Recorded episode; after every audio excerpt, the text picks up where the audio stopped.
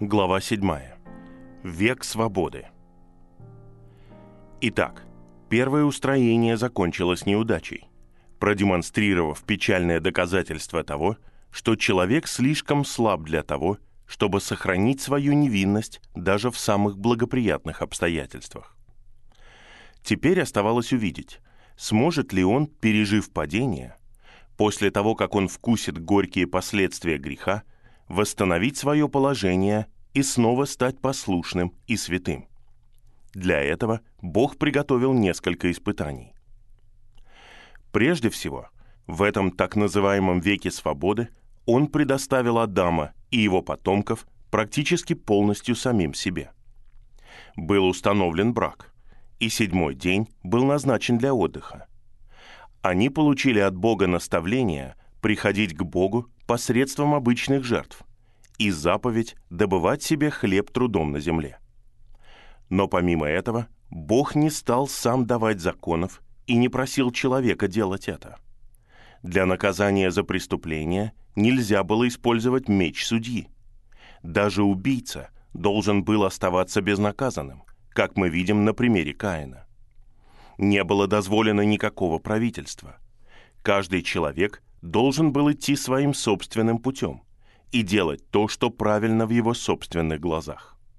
Следовательно, пригодность человека к полной свободе и степень доверия к врожденной справедливости, которые должны были находиться глубоко в сердце человека, все это уже было испытано великим Творцом. Современные философы настаивают на повторении эксперимента, но история древних времен подтверждает ошибочность их взглядов. Зло людей стало велико. Вся плоть извратила свои пути на земле, и земля наполнилась насилием. И как было в дни Ноя, так будет и в дни Сына Человеческого. Евангелие от Луки 17.26. Поэтому рассмотрение второго века должно представлять для нас особый интерес, ибо оно может помочь нам понять наши собственные времена – и если мы поймем ход событий до потопа, у нас будет некоторое представление о том, чего ожидать в нашем нынешнем устроении, завершающие моменты которого уже бросают темную тень. После изгнания Адама из Эдема Бог, скорее всего, не удалил красивый сад, но его ворота были безвозвратно закрыты, и на его восточном конце были помещены херувимы и пламенный меч, обращающийся во все стороны, которые охраняли путь к дереву жизни. Здесь перед нами словно предстают зачатки скинии, которые мы уже видели в Эдеме сатаны. Дерево жизни с херувимами под ним и шехина или слава вокруг него – это святое святых. Рай – это святилище, а Эдем, район, в котором был посажен рай, это двор Скинии. И в раю, и в Скинии мы можем видеть план нашего пути к Богу. Каким был район Эдема для Адама, такой для нас сегодня является земля, которая однажды, подобно Эдему, была царством удовольствия, а сейчас поражена проклятием греха. Падший Адам молился и приносил жертвы перед закрытыми воротами рая, в виде дерева жизни и славу. И мы, глазами веры, созерцаем престол благодати – находящийся за пределами этого нынешнего мира. И когда мы падаем ниц перед ним, мы полагаемся на однажды принесенную жертву Христа. Но при смерти рай Божий будет открыт для нас, ибо то же самое слово используется в Новом Завете для обозначения того места, в котором мы находимся во время промежуточного состояния. «Сегодня со мною будешь в раю», Евангелие от Луки 23:43. Сказал наш Господь умирающему разбойнику. Это слово имеет персидское происхождение и обладало совершенно определенным значением, на которое указывал Спаситель, когда он использовал его. Персидские цари и князья обычно окружали свои дворцы огромными парками, в которых были посажены прекрасные деревья и кусты – и которые были наполнены зверями, дикими и ручными. Некоторые полагают, что эти парки служили напоминанием о традиции Эдема. В любом случае, подобное место называлось раем. Тем самым, использовав это слово, Христос словно показал, что во время смерти мы проходим в замечательный сад, окружающий дом Отца, но не в сам дом. Он провозгласил своим ученикам, что он уходит приготовить обители для них в этом славном дворце, и скоро он вернется, чтобы забрать их. Евангелие от Иоанна 14.2. Он вернется, как впоследствии возвестили ангелы, таким же образом, как он ушел. Деяние 1.11. В фактическом телесном присутствии.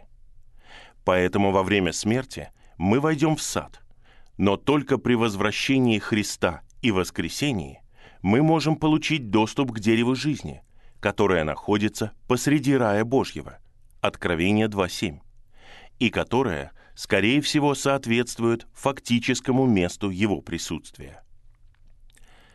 И двор Скинии, скорее всего, представляет наш нынешний мир, во время пребывания в котором мы должны приносить закланные жертвы на бронзовом жертвеннике, благодарно веря в жертву Христа. И после этого мы должны быть очищены и освящены в умывальнике омовением водой слова. Послание к Ефесиным 5.26. Тогда, одетые в белые одежды Христовой праведности – мы, находясь в промежуточном состоянии, войдем в святилище, где предметы нашего служения будут сделаны уже не из обычных металлов, подверженных ржавчине греха, а из чистого золота. И, наконец, при воскресении мы будем допущены в святое святых, жилище славы, в обители, приготовленные для нас в доме Отца. О херувимах мы должны говорить как можно короче. Но это очень важная тема, поскольку эти славные существа, скорее всего, тесно связаны с искуплением творения. При первом упоминании о них в еврейском оригинале все равно стоит определенный артикль, на основании которого мы можем заключить, что эти формы были знакомы израильтянам времени Моисея. И, следовательно, это были те же херувимы, что и представленные в Скинии. Если буквально перевести слова, в которых они появляются, получится следующее. «И он сделал так, что херувимы обитали на востоке Эдемского сада». Более подробное описание их вида содержится в первой главе книги пророка Иезекииля, которую мы сейчас рассмотрим. Пророк говорит, что он был среди иудейских пленников на берегах реки Хавар, когда ему открылись небеса и он увидел видение Божье. Он увидел, что бурный ветер шел от севера, великое облако и клубящийся огонь, и сияние вокруг него. Из середины его как бы свет пламени, из середины огня. И он смотрел на это сверкающее великолепие и ужасающую обстановку. Все это приближалось к нему, и он начал различать славные очертания он увидел четырех живых существ, каждая из которых стояла рядом с колесом страшной высоты. Над головами этих удивительных существ было распростерто подобие свода, цвет которого был подобен ужасному кристаллу. Над сводом находился сапфировый престол, и на престоле было подобие человека, сиявшего небесной славой и окруженного подобием радуги. Это была колесница Господа. Это был Иегова, сидящий на херувимах и приходящий для суда. Каждый херувим имел вид человека, то есть у него было тело, и он стоял прямо как человек. Но у каждого было четыре лица. Первое лицо было лицо человека, второе — лицо льва, третье — лицо тельца, а четвертое — лицо орла. Лев Телец и орел – это представители полевых зверей, скота и небесных птиц. И из видения возникли иудейские слова. Четыре являются высшими в творении.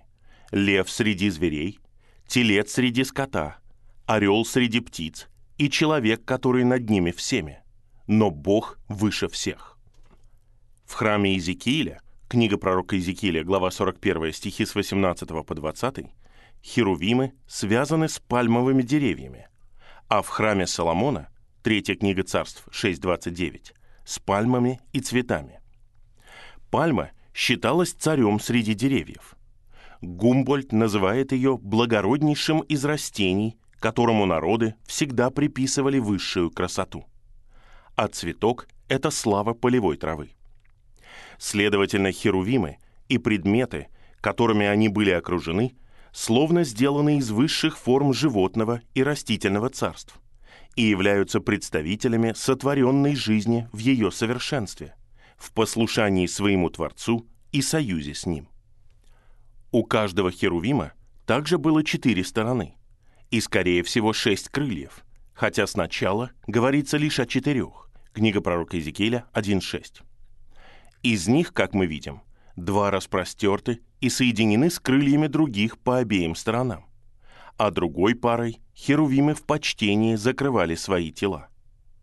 Но быстро становится очевидно, что в начале описания Изекииль говорит об их виде только с одной точки зрения, поскольку позднее он говорит, что у каждого были два крыла, которые покрывали их. У каждого два крыла покрывали тела их. Книга пророка Иезекииля 1.23. Под крыльями у них были человеческие руки, и у них были прямые ноги, сверкающие, как цвет блестящей меди, и ступни их ног были, как ступни ноги у тельца. И, наконец, все их тело, их спины, их руки и их крылья, равно как и колеса, рядом с которыми они стояли, были полны глаз, что, по-видимому, указывает на их интенсивную бдительность и ум. Каждое из этих колес было как колесо в колесе, то есть одно колесо проходило поперек центра другого, чтобы колесница могла двигаться в направлении каждого из четырех лиц, не поворачиваясь. По виду колеса были как вид топаза, или лучше сказать, хризолита, зеленоватого цвета. Их ободья были полны глаз, и в них был дух жизни, или, возможно, дух живых существ. Куда Дух Божий хотел идти, туда двигалась колесница херувимов и возвращалась как молния. Поскольку херувимы являются символами сотворенной жизни, весьма вероятно, что колеса представляют силы природы. Огонь и град, снег и туман, бурный ветер, исполняющий слово его. Псалом 148, стих 8. Такими были херувимы, которых видел Иезекииль. Хотя существуют некоторые различия в деталях, скорее всего, исходящие из различия в обстоятельствах, они, несомненно, идентичны живым существам, которых Иоанн видел у подножия престола. Откровение 4.6. Примечание. Например, в книге пророка Иезекииля у каждого из херувимов было четыре лица, но в Откровении все не так. Причина различия скорее всего, находится в предыдущем отрывке, где херувимы служат в колеснице Господа. Их четыре лица и четыре стороны соответствуют колесам, которые проходят поперек через центр других колес и позволяют им двигаться в любом направлении, не имея нужды в повороте. Но в Откровении они находятся перед престолом, и движения не требуется. Конец примечания. Слово использованное в Откровении, это буквальный перевод слова Иезекииля, которое означает «животное» или «живое существо». И это то самое слово, которым переводится данное еврейское слово в этом отрывке Септуагинты. Но, к сожалению, в нашем переводе Нового Завета, то есть в Библии короля Якова на английском языке, оно переводится как «зверь», хотя оно просто указывает на живое существо – это не то же самое слово, которое в последующих главах используется для обозначения зверя с десятью рогами, а также зверя с двумя рогами. Опять же, шестикрылые серафимы в книге пророка Исаия, книга пророка Исаии 6.2, это то же самое, что и херувимы. Количество их крыльев совпадает, и они занимают то же положение в славе, находясь прямо под престолом. И они тоже восклицают – «Свят, свят, свят Господь Саваоф». Это подобно живым существам, которых видел Иоанн. Слово «серафим» скорее всего, означает «горящий». И, возможно, херувимов называли так за их рвение в их поклонении.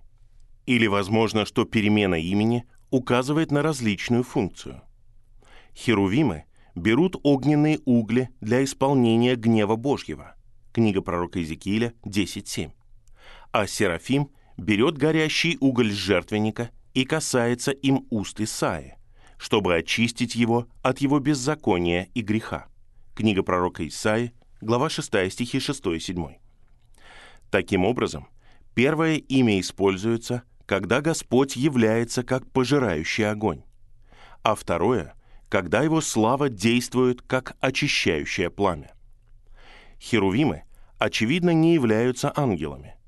Если бы они были ими, их связь с животным и растительным царствами не имела бы параллели в Писании.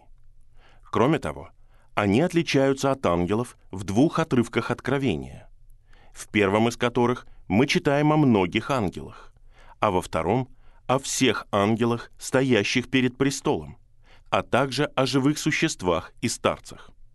Откровение, глава 5, стих 11, глава 7, стих 11. Таким образом, где бы они ни появились в Писании, в Эдемском саду, на ковчеге Завета или перед престолом, мы должны помнить, что они всегда сохраняют свою особую форму. Они, вопреки распространенному представлению, не держали пламенного меча, который закрывал путь к дереву жизни. Еврейский текст ясно показывает, что меч обращался сам. То есть это было вращающееся пламя, соответствовавшее славе, которая появлялась над херувимами в Скинии.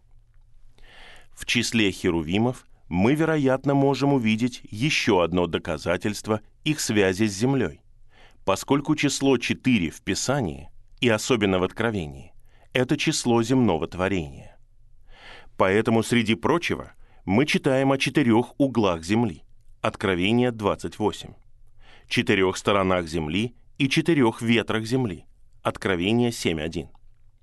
Все сотворенное также описывается как всякое творение, что на небе и на земле и под землей и на море, и все, что в них. Откровение 5.13.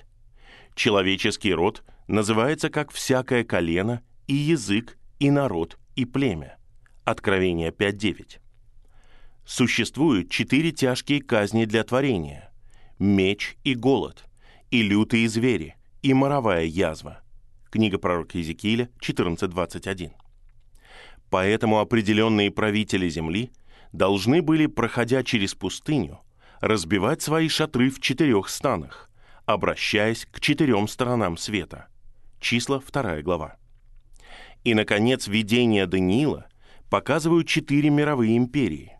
И когда их число разбивается пятой, устроение меняется, и мы слышим радостный крик. «Царство мира стало царством Господа нашего и Христа Его».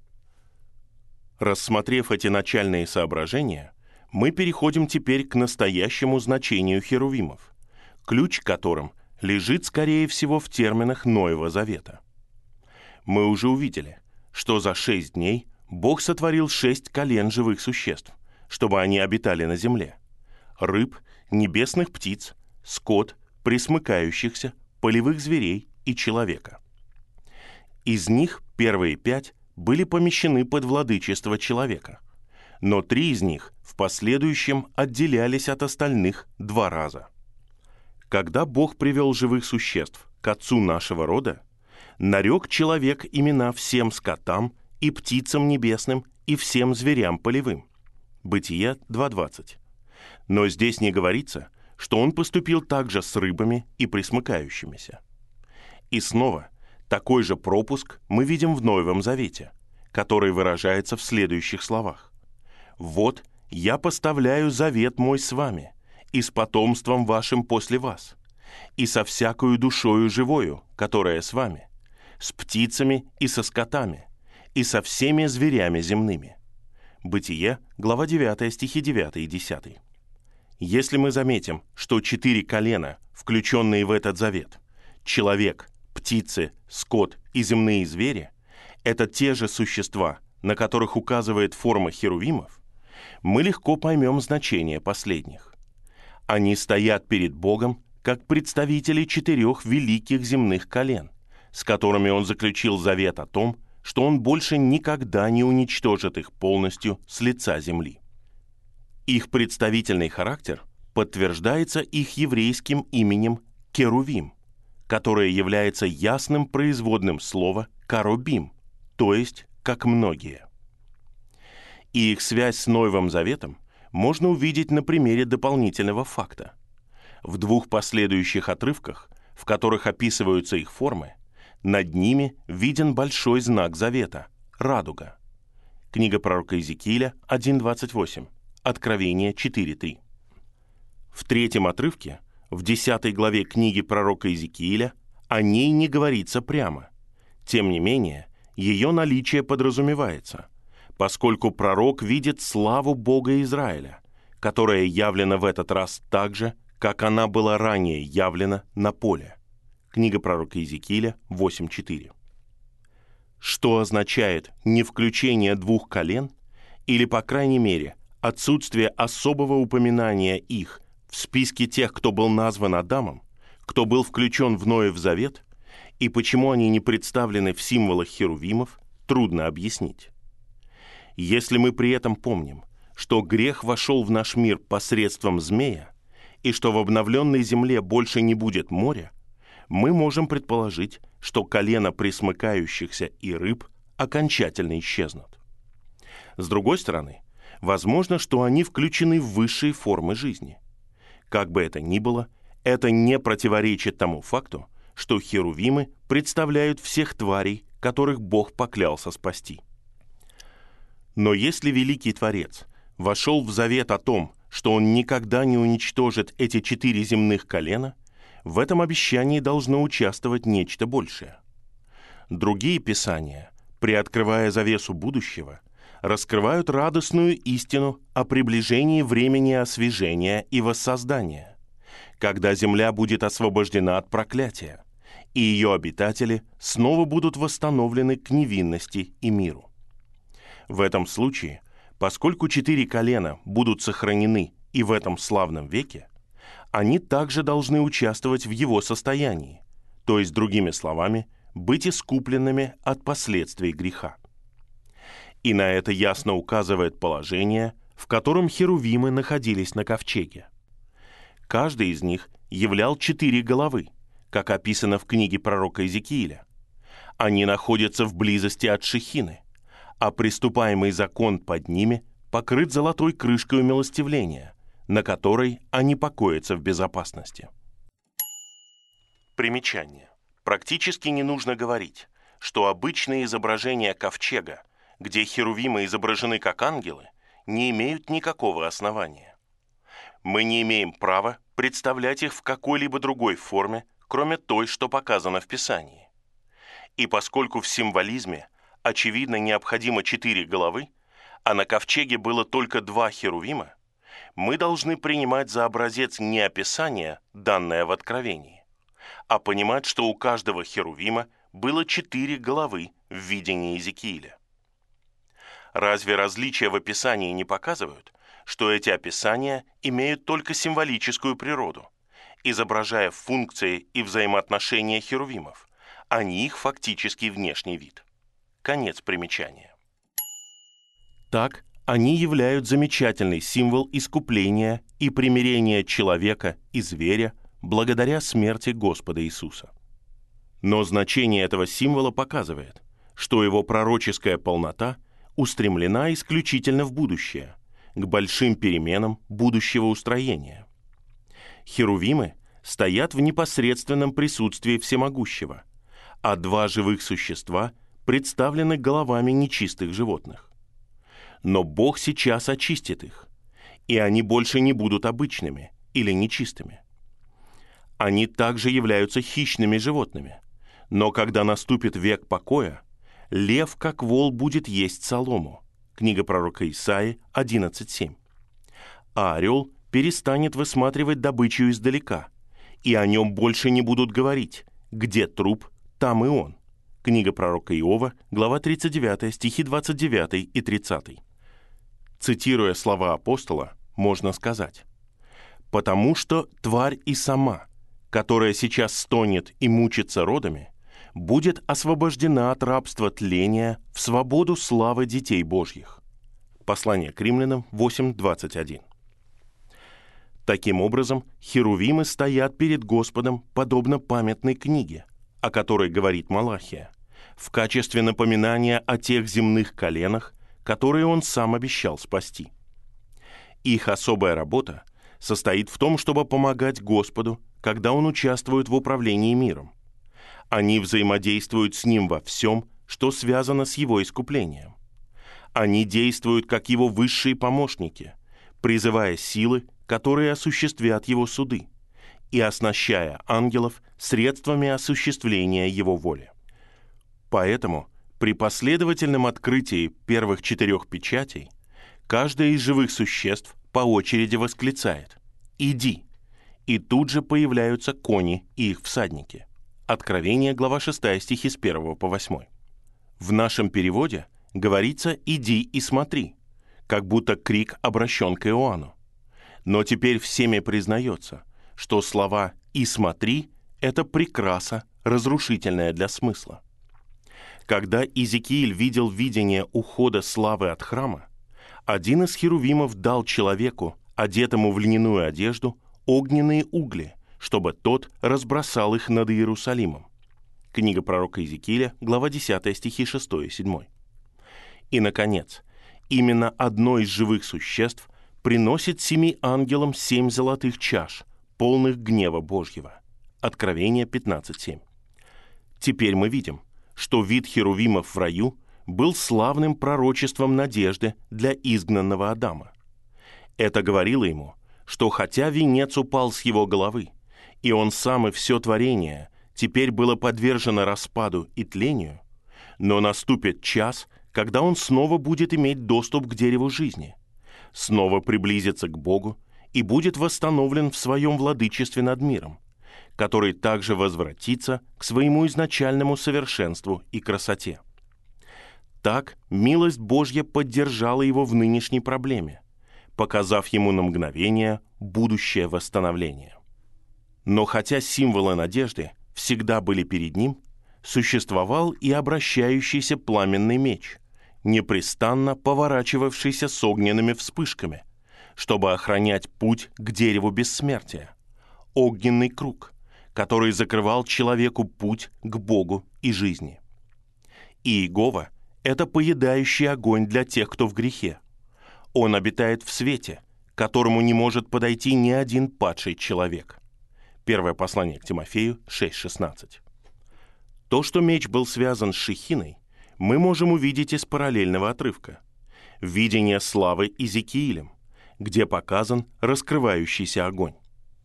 Его разрушительная сила была явлена, когда при посвящении Скинии он вышел и поглотил все сожжения на жертвеннике. Левит 9.24. И когда этот огонь вышел и сжег Надава и Авиуда, так что они умерли перед Господом. Левит 10.2. Поэтому все внимание человека должно было быть сосредоточено на средстве, приготовленном Богом, позволяющем убрать огненную преграду, чтобы он снова обрел свое естественное положение и пребывал в мире. Адам теперь начал свой труд на земле. И если учитывать отсутствие орудий и опыта, это был вдвойне тяжкий труд. Но спустя немного времени в мир родился первый младенец – и мы можем представить себе радость Евы, когда она подумала, что обещание теперь исполнилось, и что спасающее семя было явлено. В радостном ликовании она назвала его именем Каин, то есть приобретение или владение, воскликнув «приобрела я человека от Господа». Грамматика этого предложения допускает следующий смысл. «Приобрела я человека, Господа» но у нас нет никакой уверенности, что Ева имела в виду именно это. У нас нет никакого намека на то, что великая тайна благочестия, Бог, явленный в плоти, уже была раскрыта. Однако она верила, что обещание, как она его понимала, было исполнено. Она думала, что получила Избавителя, поэтому она назвала своего сына владением того, что было обещано. Увы, как мало она знала о горьких разочарованиях, о боли, возникающей, когда надежды откладываются на неопределенный срок. Все это было ее уделом и уделом всех ее последователей. Она не просто ошиблась, предположив, что Каин будет избавителем. Нет, сын, которого она любила, на которого она столько надеялась, был на самом деле первым враждебным семенем змея, первым звеном в цепи, которая в конечном итоге окончится не в Христе, а в Антихристе. К тому моменту, когда родился ее второй сын, по-видимому, она начала ценить истину, ибо ее радость уступила место подавленности, и она назвала его именем Авель, то есть «дыхание», или «проходящее как дыхание». Это показывает, что она осознала быструю смерть ее потомства и разрушение всех ее высоких надежд. Поскольку Сиф родился вскоре после смерти Авеля, и мы видим, что Сиф родился, когда Адаму было 130 лет, Бытие 5.3, между рождением Каина и смертью Авеля прошло около 129 лет.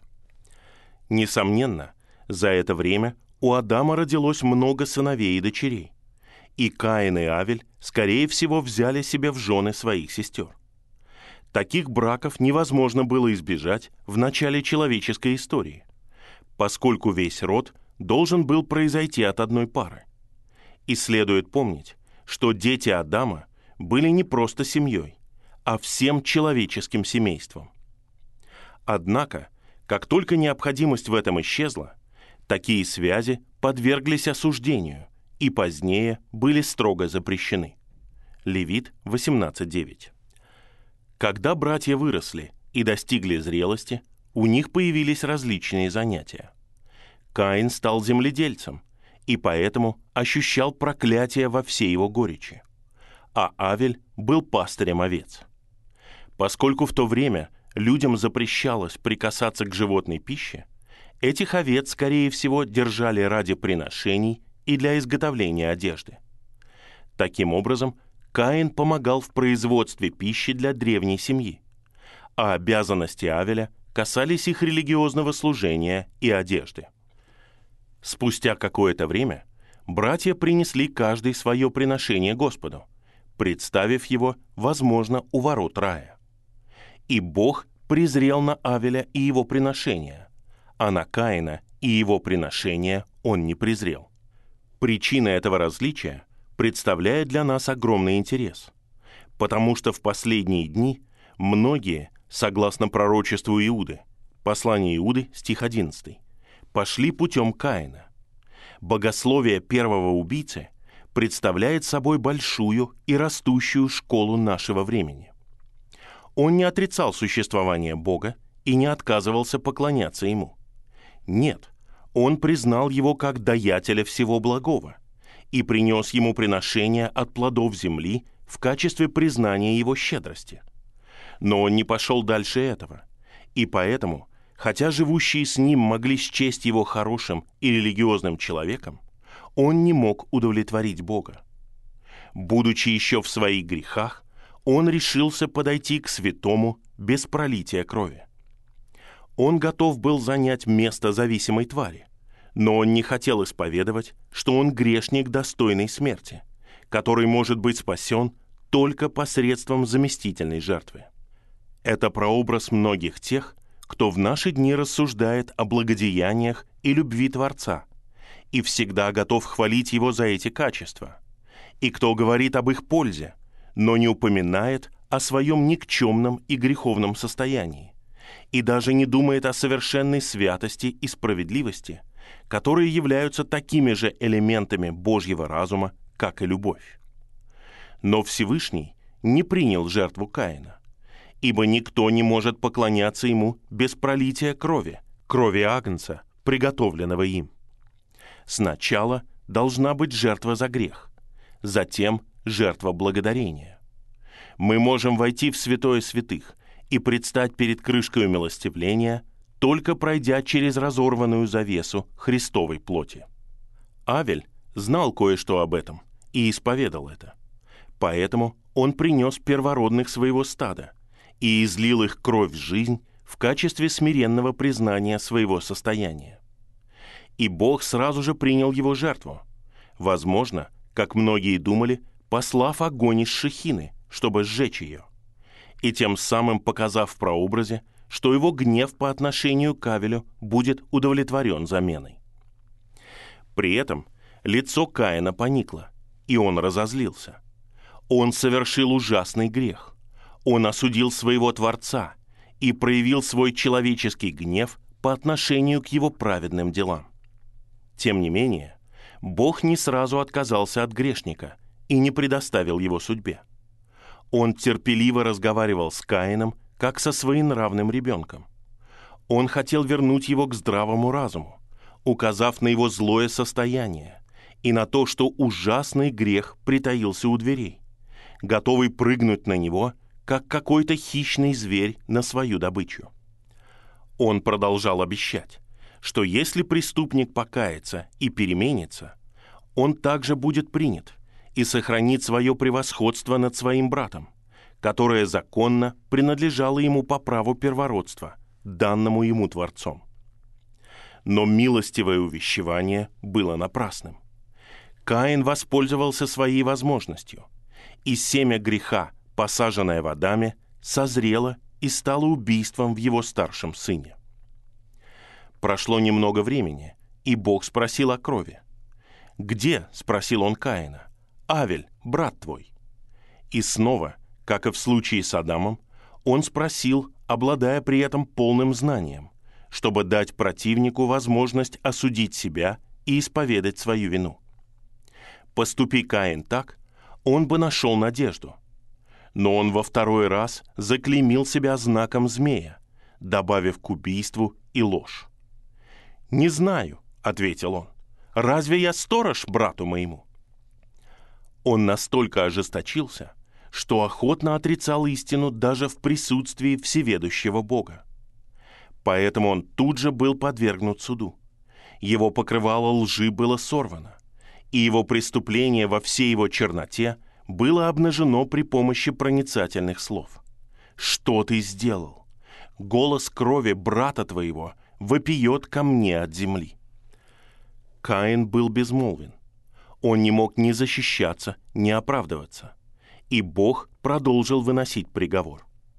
Земля, которая отверзла уста и приняла кровь его брата, получит второе проклятие и больше не будет давать силы даже в ответ на самый тяжелый труд. Кроме того, убийца не должен оставаться со своими родителями в Эдеме – его следовало изгнать от присутствия Господа, от вида херувимов и славы, чтобы он был изгнанником и скитальцем на земле. Но человеческая рука не должна касаться его. Другие члены его семьи и потомки Авеля, если они и были, не могли отомстить ему за это преступление под угрозой семикратной мести, поскольку судебная власть еще не была доверена человеку. Так наши прародители лишились обоих сыновей в один день. Насколько потрясены они были развитием зла, которое их преступление принесло в мир. Но Бог всякого утешения был милостив, и примерно в то же время Он дал им еще одного сына, которого Ева назвала Сиф, то есть назначенный. Она сказала, «Бог положил мне другое семя вместо Авеля, которого убил Каин. Интересно, что здесь она приписывает дар Элохиму, а не Иегове. Возможно, это показывает, что ее надежда уступила место подавленности. После того, как она 130 лет ждала обещанного семени, в итоге она впала в отчаяние. И не видя в Сифе ничего больше обычного сына, она благодарит Элохима, а не сохраняющего завета Иегову. Но она опять ошиблась. Долгим и трудным было время ожидания, и горькими были разочарования. Но, наконец, она обрела первое звено в цепи, которое должно было привести к обещанному семени. От линии Сифа должен был выйти Христос. Поэтому мы видим двойное развитие в человеческом роде. Потомки Сифа и потомки изгнанного Каина оставались разделенными долгое время, и они представляют церковь и мир. Потомки Каина с неугомонностью людей, отчужденных от Бога, старались превратить землю своего изгнания в приятную землю, искусственно воспроизвести рай, вместо того, чтобы тосковать по настоящему саду удовольствий. Они непрестанно пытались любыми средствами смягчить проклятие, вместо того, чтобы терпеливо следовать за указаниями Бога и избавиться от него полностью. Сам Каин, осужденный за изгнание, был первым, кто построил город, который он назвал Энохом по имени своего сына. Он первым попытался комфортно поселиться на опустошенной земле. Некоторые задаются вопросом, где он нашел обитателей для своего города. Но они забывают, что он мог построить его через несколько столетий после своего бегства из Адема, и не принимают в расчет необыкновенный рост населения в веке, когда обычная жизнь длилась 800 или 900 лет, и человек жил бок о бок с семью или восьмию поколениями своих потомков. Кроме того, город Каина вначале мог быть ничем иным, как твердым и существенным жилищем для него и его семьи. Кроме простого перечисления имен, у нас нет никакой записи о потомстве Каина, пока мы не подходим к его потомкам в пятом поколении. Маленькие крупицы знания о Ламехе и его семье представляют яркую картину человеческого растления, пути детей этого мира. Мы видим начало плотской жизни, которое подразумевает утрату осознания Бога и всякого страха нарушить божественные законы.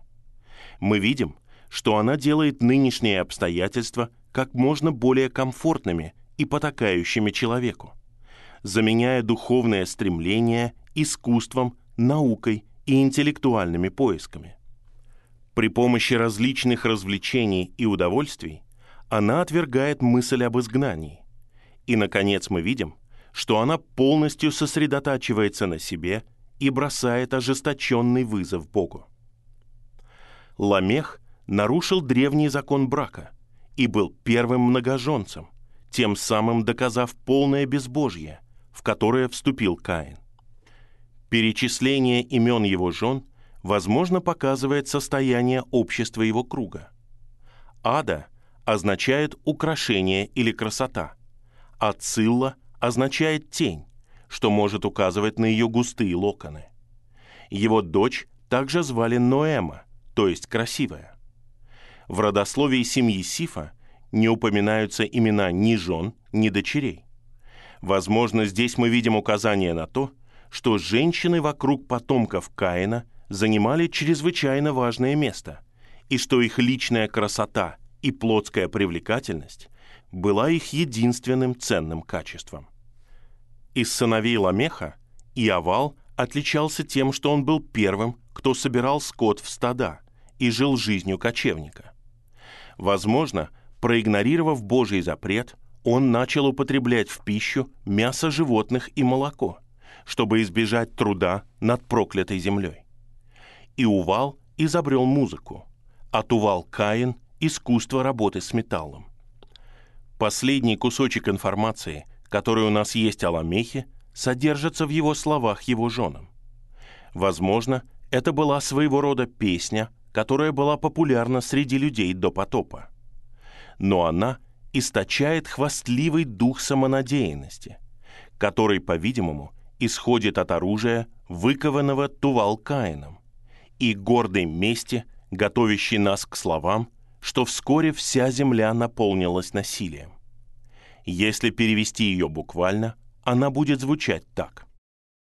«Ада и Цилла, послушайте голоса моего.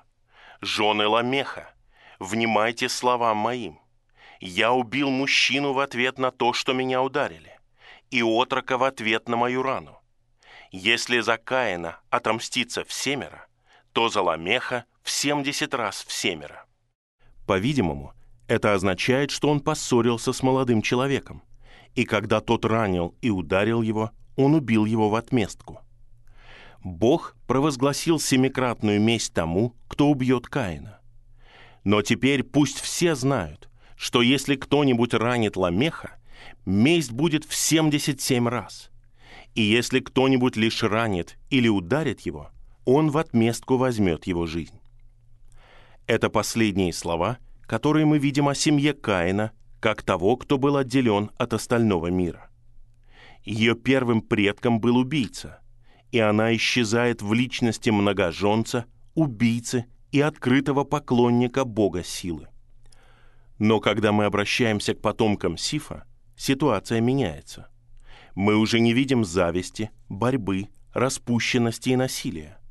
Наши уши уже не слышат мычания стад, аккордов мягкой музыки, которая призвана умиротворить беспокойную совесть, стука наковальни, похвалы гордых хвостунов и всего слившегося грохота, который поднимается от мира, живущего без Бога и старающегося победить его проклятие. Мы видим бедных и сокрушенных людей. Они трудятся день за днем, чтобы добывать пищу из неплодородной почвы согласно назначению от их Бога. Они терпеливо ждут, когда Он проявит милость, и смиренно признают Его карающую руку над ними. Они не участвуют в истории Земли. Она пишется потомками Каина. Как странники и пришельцы в мире, они воздерживаются от плотских вожделений. Они не строят городов. Они не изобретают искусства – они не придумывают развлечений. Они не думают о стране, в которой живут. Они ищут лучшей, то есть небесной страны. И, наконец, мы видим указание на это в имени Ноя, Бытие 5.29. Они постоянно помнят о проклятии, которое Бог наложил на землю. В противоположность похвале потомка Каина, Ламеха, Сиф назвал своего первородного сына Энос, то есть слабость это смиренное признание немощи и беспомощности человека. И за этим естественным образом идет следующее предложение. Тогда начали призывать имя Господа. Но в каком смысле мы должны понимать эту фразу, которая после этого так часто используется в Писании? Иегова, как мы уже увидели, это имя, при помощи которого Бог раскрывал себя тем, с кем Он составлял завет, кому Он давал обещания. Когда Моисей спрашивает, какой ответ он должен дать израильтянам, если они спросят имя Бога, который послал его, Господь отвечает, «Я есть, что я есть. Так скажи сынам Израиля, я есть, послал меня к вам». Исход 3.14, еврейский перевод. На еврейском языке используется не настоящее время глагола «быть», а будущее – и из будущего времени происходит имя Иегова. Но на еврейском языке будущее время имеет особое значение. Часто оно используется для описания постоянного состояния, того, что существует и всегда будет существовать. Следовательно, слова, переведенные «я есть, что я есть», можно для большей ясности перевести так «я всегда буду тем, что я есть». Поэтому Иегова означает неизменного Бога, того, кто тот же вчера, сегодня и вовеки, на чей замысел не могут повлиять никакие обстоятельства, чьи обещания ни в коем случае не потерпят краха. Поэтому, когда мы читаем о том, что Авраам разбивал шатер в новом месте, воздвигал там жертвенник и призывал имя Иеговы, Бытие 12.8, мы должны понимать, что он обращается к Богу на основании данных ему обещаний за защитой и помощью в его, на первый взгляд, бесцельных блужданиях. Псалмопевец говорит, «Что воздам Господу за все благодеяния Его ко мне?» Псалом 115, стихи 3 и 4. И вот ответ. «Чашу спасения приму и призову имя Иеговы». То есть я с благодарением приму избавление, приготовленное Богом для меня. И призвав его по имени Иегова, прославлю его как неизменного, который никогда не забывает исполнять свои обещания. И, наконец, Иоиль говорит нам, что в страшное время прямо перед появлением Христа и Его Церкви в славе, когда мир будет напуган знамениями на небесах и на земле, кровью, огнем и столпами дыма, когда солнце перестанет давать свет, а серебряная луна станет кровавого цвета, тогда в этот ужасный час всякий, кто призовет имя Иеговы, спасется. Книга пророка Иоиля 2.32. Как ясно показывает контекст, это сказано об остатке иудеев. И как мы видим из значения, если кто-либо внемлет предостережением в виде ужасных знамений вокруг него, он вспомнит об обещаниях Израилю и обратится к своему Творцу по имени, связанному с заветом, на основании этих обещаний и будет спасен. Следовательно, легко увидеть значение этой фразы применительно к потомкам Сифа. Потомки Каина, поклоняясь не более чем сотворившему и правящему Элохиму, и, следовательно, не имея обещаний, на которые можно положиться, попытались устроиться в мире как можно лучше и использовали свои лучшие усилия на то, чтобы свести на нет неудобства проклятия. Потомки Сифа со своей стороны не пытались легаться против рожнов или избежать Божьей кары, а взирали на него, чтобы получить облегчение, полагаясь на его предсказания о семени Избавителя, и начали обращаться к нему по имени Иеговы, связанному с заветом, чтобы оживить свою надежду и выразить свое доверие его обещанию. Следовательно, они проявляли дух, который много столетий спустя был у христиан в Фессалониках. Первое послание к фессалоникийцам, глава 1 стихи 9 и 10. Они не делали себе идолов на земле, а служили живому и истинному Богу и ожидали Его Сына с небес. Здесь можно отметить поразительно любопытное совпадение. В повествовании о потомках Каина, после нескольких слов об истории Каина, показывающих лишь в каком направлении он повел свое потомство, следует список имен, пока мы не доходим до Ламеха, седьмого от Адама. Затем мы бросаем краткий взгляд на город первого убийцы и находим, что в нем развиваются беззаконие и насилие, а его обитатели прикладывают энергичные усилия к тому, чтобы достичь счастья без Бога. Таким же образом, мы слышим о смиренном признании слабости Сифа и о том, что его община начала призывать имя Иеговы. За этим следует простое перечисление рождений и смертей, пока мы не подходим к Кенаху, седьмому от Адама в линии Сифа. Здесь летопись ненадолго останавливается и в нескольких словах описывает события чрезвычайной важности. Зло достигло вершины в Ламехе, а благочестие в Энохе, ибо он ходил с Богом и получил свидетельство, что угодил ему. Послание к евреям 11.5. Но на мир уже начала падать густая тень конца. Зло увеличивалось до такой степени, что не только проявилась неспособность человека восстановить себя, но и появилась необходимость произвести быстрый суд. Поэтому Господь возложил новую власть на Эноха и послал его как первого пророка свидетельствовать против греха мира и провозглашать, что скоро время терпения закончится. Наполненный Духом Божьим, он ходил среди людей, проповедуя праведность, умеренность и грядущий суд, и, несомненно, заставил многих трепетать. Но результат был ничтожный. Никто, кроме самого пророка, не был сочтен достойным избежать того, что должно было прийти на землю. Он один был взят на небо до опасных времен великой допотопной скорби. Он был взят из мира примерно за 669 лет до потопа. И хотя столько столетий могут показаться долгой передышкой, мы должны помнить, что, учитывая длительность жизни в те дни, это время эквивалентно не более чем 50 или 60 годам в наши дни. Единственные слова древнего провидца дошли до нас благодаря посланию Иуды. В нем говорится следующее. «Вот пришел Господь со святыми ратями своими, сотворить суд над всеми и обличить всех нечестивых во всех делах нечестия их, которые они нечестиво совершили, и во всех дерзких словах, которые сказали против него нечестивые грешники. Послание Иуды, стихи 14 и 15. Примечание. На греческом языке «элте», то есть буквально «пришел».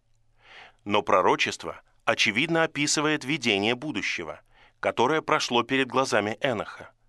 И, следовательно, настоящее время приходит, раскрывает значение цитаты в более ясном смысле для обычного читателя. Конец примечания. Эти слова относятся не к потопу, а к нашему времени и указывают на явление нашего Господа в славе с Его церковью. Если бы это пророчество дошло до нас без вдохновленного комментария, оно, несомненно, было бы подчинено теории духовности. Люди приписали бы этому только смысл потопа, и нас бы увещевали, что приход Господа – это лишь образное выражение, обозначающее сильный суд, и что оно не означает личного явления. Но такое искажение смысла невозможно, поскольку Иуда говорит, что в его время, после вознесения Христа к Отцу, это предсказание все еще ждет исполнения. Именно поэтому оно было сохранено, потому что оно указывает на личное явление Спасителя ближе к завершению нынешнего века. То, что Энах знал об этом явлении за пять тысяч лет до того, как оно произошло, показывает, что тайны Божьи даются тем, кто боится его. И в то же время это свидетельствует о важном значении события, первую часть которого мы должны ожидать каждый час. Несомненно, это пророчество содержало особое утешение для благочестивой части потомков Сифа, которые трудились над проклятием и ждали обещанного избавления. Именно при явлении Господа битва, наконец, обратится в катастрофу для змея и его семени. После многих долгих веков ожидания, наконец наступит искупление всего творения от греха и смерти, за которое цена была уплачена сполна на кресте. Энах после этого продолжал ходить с Богом и свидетельствовать миру, пока на 365 году он внезапно не исчез, и не стало его, и никто не мог найти его. Он был взят к престолу Всевышнего – это было первое указание на великую тайну.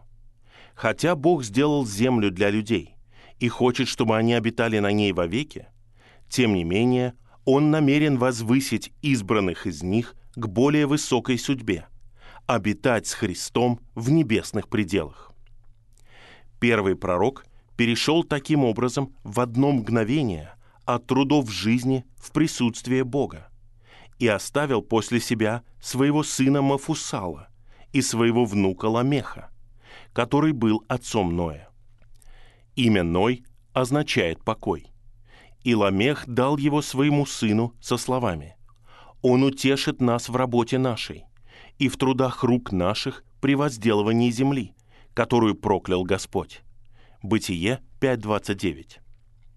Эти слова не могут быть просто общим выражением радости из-за рождения ребенка. Будь это так, они вряд ли были бы записаны. Но мы знаем, что дед Ламеха и его сын были пророками. И, возможно, дар, данный однажды, переходил к каждому главе семьи, чтобы Энах, Мафусал, Ламех и Ной были линией свидетелей, назначенных Богом для свидетельства против зла мира, и раскрытие его замысла принести суд. Поэтому слова Ламеха, скорее всего, были пророческими и нашли свое исполнение в некотором облегчении проклятия после потопа. Из благословения Бога, когда Он принял жертву Ноя, мы можем заключить, что состояние земли до потопа было хуже, чем во все последующие времена. Бытие, глава 8, стихи 21 и 22 кажется, что времена года были нерегулярными и полностью неопределенными.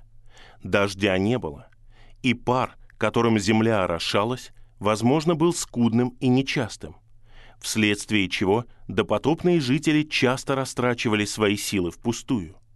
Их земля не давала урожая, а деревья не приносили плодов. Кроме того, густые туманы или другие причины могли мешать смене дня и ночи. Проклятие было свежим и полным силы. Возможно также, что эти катастрофы возникли от предвещающих природных потрясений, подобно тем, что возникнут перед великим судом нашего собственного века. Но когда после жертвы Ноя Бог обонял сладкое благоухание, Он сказал, «Не буду больше проклинать землю за человека. Впредь во все дни земли сеяние и жатва, холод и зной, лето и зима, день и ночь не прекратятся». Бытие, глава 8, стихи 21 и 22. Человек должен трудиться и бороться против многих трудностей, а Бог отныне дает ему четкие времена года и будет, как правило, давать ему плоды его труда. И, возможно, дар дождя внес свой вклад в облегчение интенсивного труда над проклятием, а разрешение есть животную пищу предоставило более легкий путь получать большую долю необходимого снабжения.